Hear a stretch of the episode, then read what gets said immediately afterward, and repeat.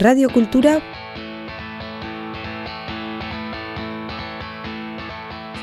punto eus.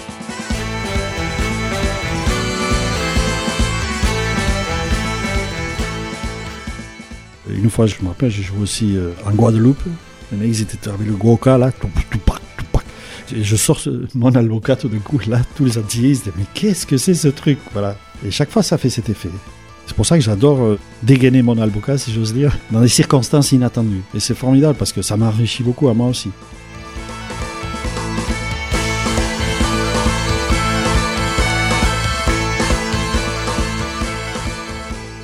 Bonjour, je suis Michel Ducot, bayonnais, musicien, guitariste, saxophoniste, albocari, chanteur à l'occasion aussi, voilà, et orchestrateur.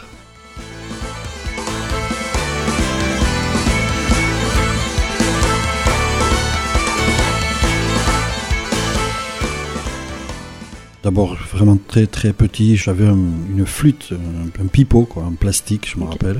Je l'avais à moitié mangé à force de jouer dedans. Et j'avais sans doute déjà ce talent naturel, je trouvais des mélodies tout seul. Mais un des plus lointains souvenirs que j'ai, c'est la radio. De temps en temps, il y avait des morceaux de jazz Dixieland. Et ce que je, vraiment je préférais, ce qui me touchait le plus, toujours dans les morceaux de jazz New Orleans, il y a à un moment donné une improvisation collective. C'est-à-dire en général, la formation c'est une clarinette, une trompette et banjo, de trombone. Et en général, il y a un soliste ou deux, et à la fin, il y a les trois solistes en même temps. Et ça, ça me galvanisait. Trois impros en même temps, et je sais pas pourquoi, c'est le plus lointain souvenir que j'ai qui me faisait un, un effet formidable. Voilà, ça a éveillé déjà mes sens euh, musicaux.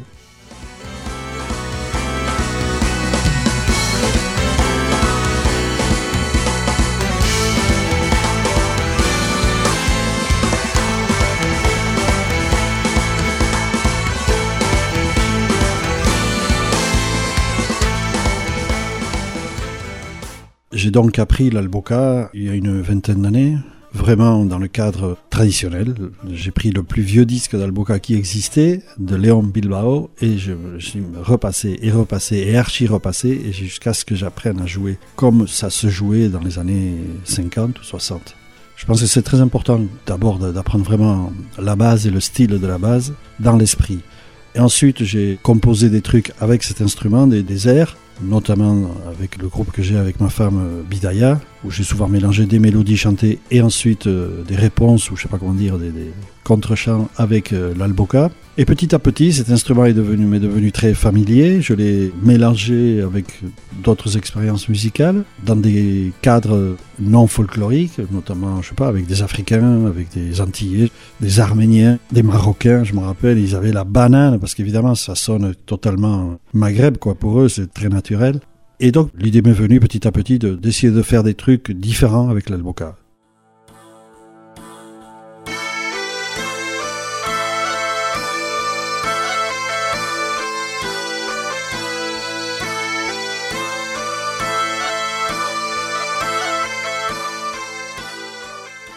Je vais commencer chez moi à faire plusieurs pistes, à faire plusieurs albocas en même temps pour voir comment ça pouvait sonner, comment je pouvais orchestrer. Et l'idée de rajouter des saxos, comme mon premier instrument c'est le saxophone, donc j'ai commencé à ajouter des pistes et je me dis waouh, ça sonne super, ça sonne bien. Et j'avais ça dans un tiroir, disons. De temps en temps, j'en parlais à un musicien ou un autre et chaque fois on me disait mais, mais c'est super, ça va sonner, ça il faut le faire. Et puis je me disais en même temps, bon, c'est compliqué, 10 bonhommes ou 12 bonhommes. Et puis en même temps, je, je me suis laissé convaincre par quelques jeunes musiciens qui m'ont dit non, il faut le faire, allez, commençons.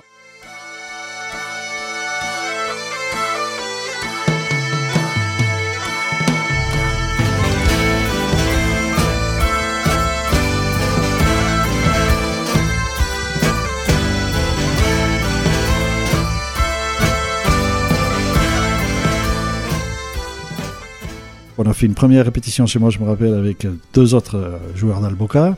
Et rapidement, comme je connaissais quelques saxophonistes, j'en ai parlé. Puis euh, David Ariola m'a facilité la, la tâche pour trouver les quatre saxophonistes. Et de suite, la sauce a pris, quoi, si on peut dire. Euh, on, a, fait des répétitions par pupitre, donc euh, d'abord les, les ensuite euh, les saxophonistes à part, ensuite, bon, la rythmique, c'était plus facile pour moi, parce que c'est des musiciens avec qui je joue beaucoup. Fred Fort, euh, batterie percussion, et, Mathieu Aramour à la basse. On a bénéficié, si je puis dire, de, de l'effet Covid, dans la mesure où c'était une période où tous les musiciens étaient un peu désœuvrés puisqu'il n'y avait plus de concerts ou de choses qui s'organisaient. Et donc on a pu, pendant l'été 2019, bien répéter et monter ce répertoire et, voilà, et ce groupe euh, formidable.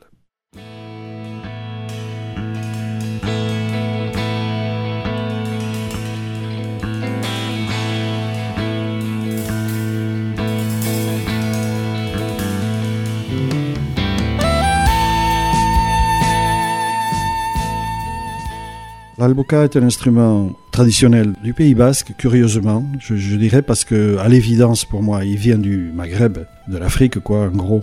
D'ailleurs, comme beaucoup, beaucoup d'instruments avant, à cordes et à peau, parce qu'on leur doit beaucoup. En arabe, albok, ça veut dire la corne. Et donc, c'est évident que pour moi, un jour, un basque, il a dit ah, C'est très joli, ça, je vais garder pour moi. Et il a mis le A, qui est l'article en basque, n'est-ce pas? Donc, alboka, voilà. Non, ça, c'est ma version, mais bon. Mais curieusement, il n'est resté vivace que au Pays Basque. C'est ça qui est curieux. Il avait presque disparu, mais il était resté encore vivant en Biscaye et en Alaba un peu. Et dans les années 60, avec le renouveau culturel et tout ça, la récupération de la culture basque, comme la Tchalaparta d'ailleurs, il est reparti et on est aujourd'hui très nombreux à en jouer.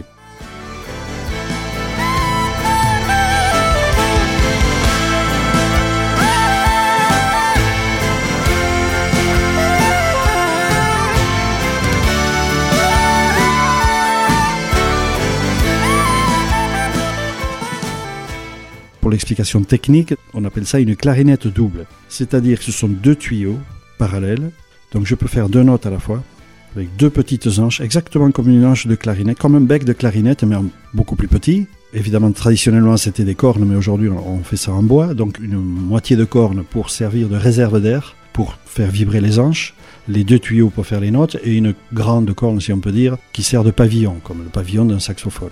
Et pour en jouer, il faut pratiquer le souffle continu ou souffle circulaire, c'est-à-dire qu'on prend de l'air par le nez pendant qu'on souffle de l'air avec les joues. Alors pour beaucoup de gens c'est mais c'est pas possible. Mais oui, c'est possible. On y arrive. Il faut batailler un peu mais voilà. Entre parenthèses, beaucoup de souffleurs hors Europe, en Inde, en Afrique ne soufflent que comme ça, toujours en souffle circulaire. Moi, ma théorie, c'est que ça peut-être disparaît en Europe parce qu'il y a un malin un jour qui a inventé la cornemuse. C'est-à-dire qu'au lieu de se fatiguer à faire le souffle continu, il a dit Je vais tuer une chèvre, je vais faire un sac. Donc je gonfle le sac et c'est le sac qui envoie l'air dans les tuyaux. C'est quand même plus facile. Mais le souffle continu, en fait, quand on le pratique un peu, ça devient automatique. C'est pas très difficile. C'est un truc à, à rattraper, quoi.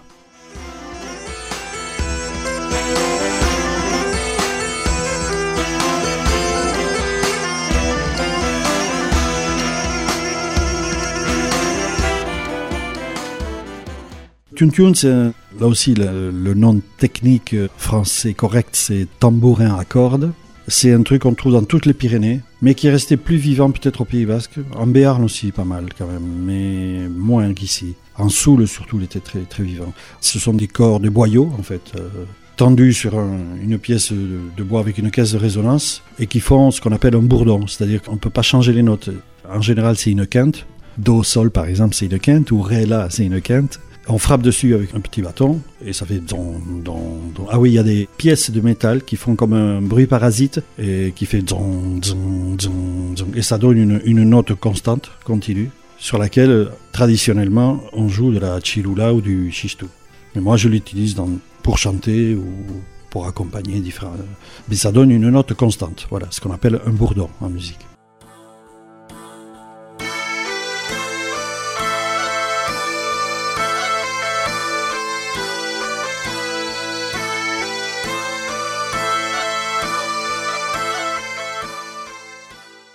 J'ai d'abord beaucoup voyagé par la musique, ça c'est sûr. J'ai toujours été très curieux de découvrir plein de trucs depuis l'adolescence, depuis très jeune. Et donc j'ai écouté énormément de choses très différentes. J'ai pratiqué aussi pas mal de musiques différentes. Avec des gens différents, ça c'est très important. Et ensuite, évidemment, grâce à la musique, j'ai eu la chance de, voyager pas mal quand même notamment des concerts euh, à l'étranger, enfin lointains, ont toujours été l'occasion d'essayer en tout cas de rencontrer d'autres musiciens, d'autres pratiques. Et des fois c'est formidable, c'est même magique parce que vraiment là on se rend compte que la musique est un langage euh, vraiment universel, que des fois on n'arrive pas à se parler, euh, on n'a aucun mot. Ça m'est arrivé plusieurs fois. Je sais pas, avec un, je me rappelle, un géorgien ou un mongol par exemple même deux mots. Mais non, lui il parlait russe et mongol, point. Et moi, russe et mongol. Mais on a joué ensemble, c'est ça qui est formidable. Il suffit de trouver une note, un bout de mélodie, euh, allez, un petit rythme, et hop, de suite, euh, chacun peut exprimer quelque chose et on peut construire quelque chose spontanément. Et ça, c'est formidable. Et donc, on se nourrit de tout ça, ça reste euh, en nous, ça reste en moi, et après, ça ressort. Quand je fais des compositions, des arrangements, inconsciemment, il y a des choses qui ressortent parce que c'est chouette, simplement, tout simplement.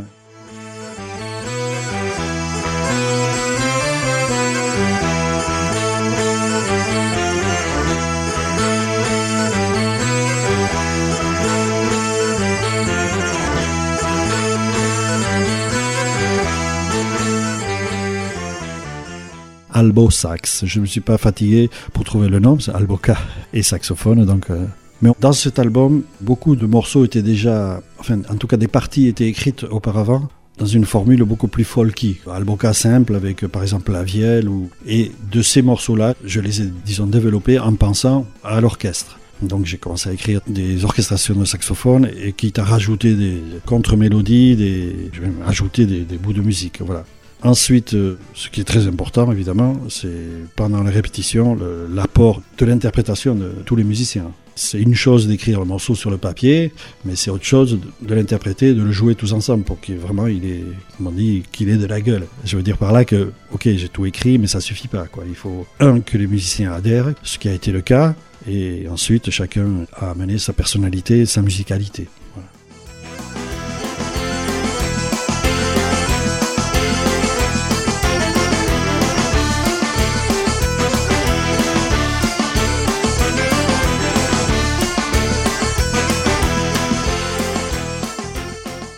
Un album, c'est. Vous savez comment ça se passe, il faut enregistrer dans un studio, il y a, il y a un côté un peu clinique, qu'on le veuille ou non, quoi, parce qu'on veut faire très bien, pas le moindre euh, pétio, pas la moindre bavure, et des fois on, finit par faire un truc un peu trop propre, si j'ose dire. C'est pas le cas, mais il est bien l'album c'est sûr. Mais évidemment, il n'y a pas l'impact qu'a le direct, parce que d'abord, il y a le, volume sonore, 11 musiciens et musiciennes, et, puis c'est des albocas et des saxophones, ça fait, ça fait du barouf. Et il y a cet impact qui est très important, et puis physiquement de voir les musiciens s'époumoner, si j'ose dire. Donc c'est mieux de voir le groupe euh, en direct. Et puis en direct, il y a toujours des surprises, notamment les solistes qui font des choses différentes euh, chaque fois. Donc euh, je sais pas, si le batteur est de bonne humeur et en forme, il va nous faire quelques fantaisies qui vont inspirer le bassiste, qui vont inspirer le guitariste, etc. On, on connaît ça, quoi. Mais l'album, c'est très bien, la question n'est pas là. Mais c'est quand même mieux le direct, voilà.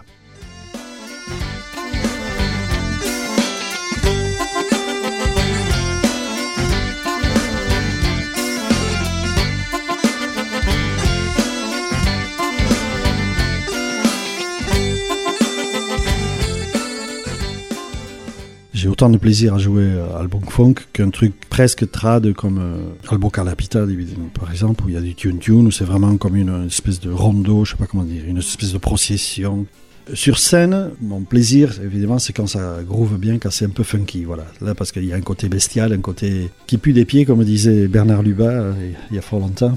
Bon, Album Funk, évidemment, c'est très bien pour ça, mais oh, par exemple, au Tasso Blues, c'était comme un jeu pour moi, en me disant, comment on peut faire un blues avec des albocas Parce que l'alboca, il faut dire, c'est limité au niveau des notes. C'est pas comme un saxophone du tout, ou une clarinette. On est limité, il y a six notes, point. Et donc, avec ça, il faut se débrouiller. Mais justement, c'est là où l'apport des saxophones est très important on peut entourer ces fameuses six notes d'Alboca par beaucoup de notes des saxophones, ce qui nous fait un choix harmonique euh, illimité. Et donc c'était comme un jeu, et puis finalement je me suis pris au jeu, si j'ose dire, et j'ai fait un blues avec des Alboca. Mais voilà, il y a, des pleines de clins d'œil, euh, bah, tout ce que j'ai aimé, depuis le, twist, si j'ose dire, euh, le premier rock and roll jusqu'au funky. Il n'y a pas beaucoup de salsa, mais j'ai déjà préparé d'autres morceaux, et il y aura un petit bout de presque de son un peu cubain, quoi.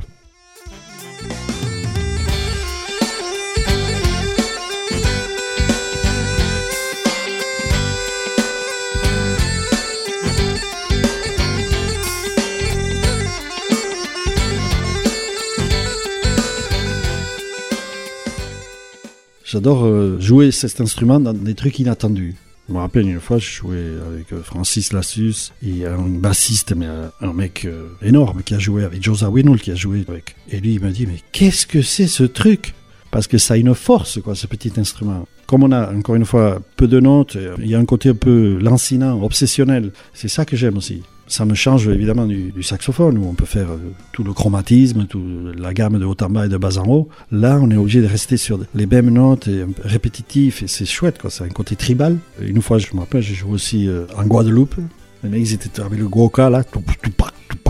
Et je sors mon alboca tout d'un coup là, tous les Antillais mais qu'est-ce que c'est ce truc Voilà. Et chaque fois, ça fait cet effet.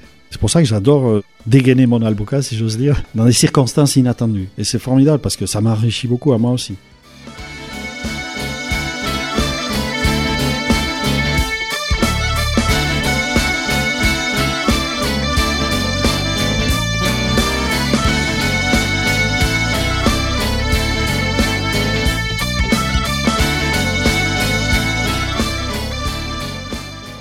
Un rêve euh, de jouer plus facilement, d'avoir plus de propositions parce que je sais bien que c'est difficile. Le Covid a bien tué la culture, Ah, d'autres choses aussi. hein. Ça reparle gentiment, timidement.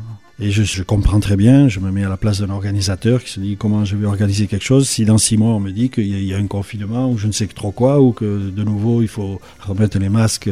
C'est difficile. Et donc euh, le rêve, oui, c'est que les choses reprennent petit à petit leur cadence euh, naturelle et qu'il y ait des, organisations d'événements musicaux et culturels euh, un peu partout et plus facilement. Voilà, c'est pas trop demandé, j'espère.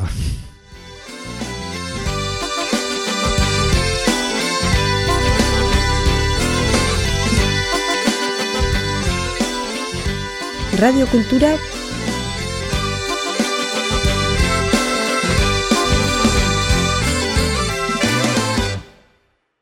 puntu eus.